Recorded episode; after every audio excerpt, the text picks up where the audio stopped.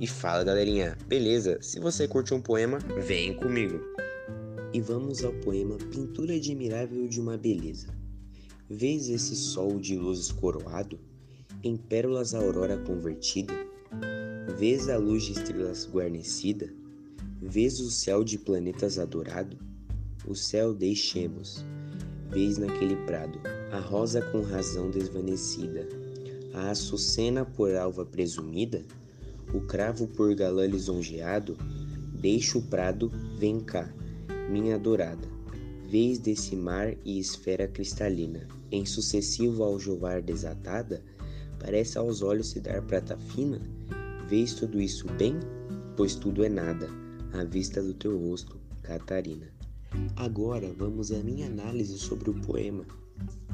O soneto transcrito, o sétimo poema do ciclo Ângela, revela muito do estilo cultista adotado por Gregório em suas composições. Desenvolve-se por meio do jogo de palavras e imagens, como Ângela igual a Angélica igual a anjo, flor igual a florente.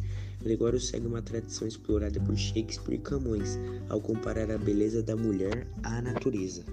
Neste soneto nota-se um paradoxo, uma contradição que organiza o poema como um todo. A figura feminina é ao mesmo tempo anjo e flor, espírito e matéria.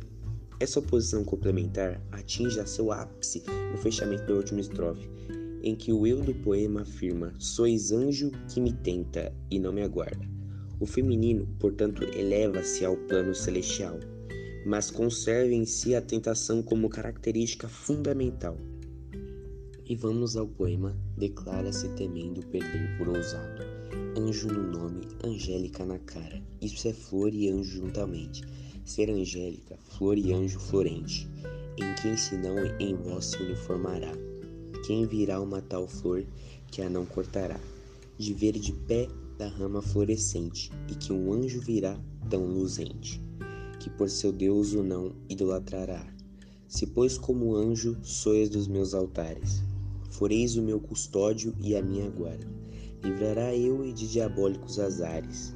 Mas vejo que por bela e por galharda, posto que os anjos nunca dão pesares, sois anjo que me tenta e não me guarda.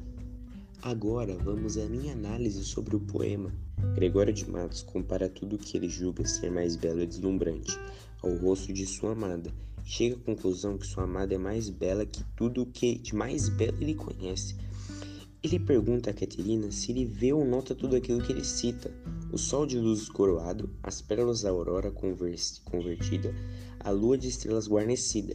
Fala que tudo aquilo que não se compara com sua beleza. E diz que os olhos dela brilham igual a prata fina. Como um homem acha o rosto de uma mulher mais bonito e fascinante do que tudo? Só amando.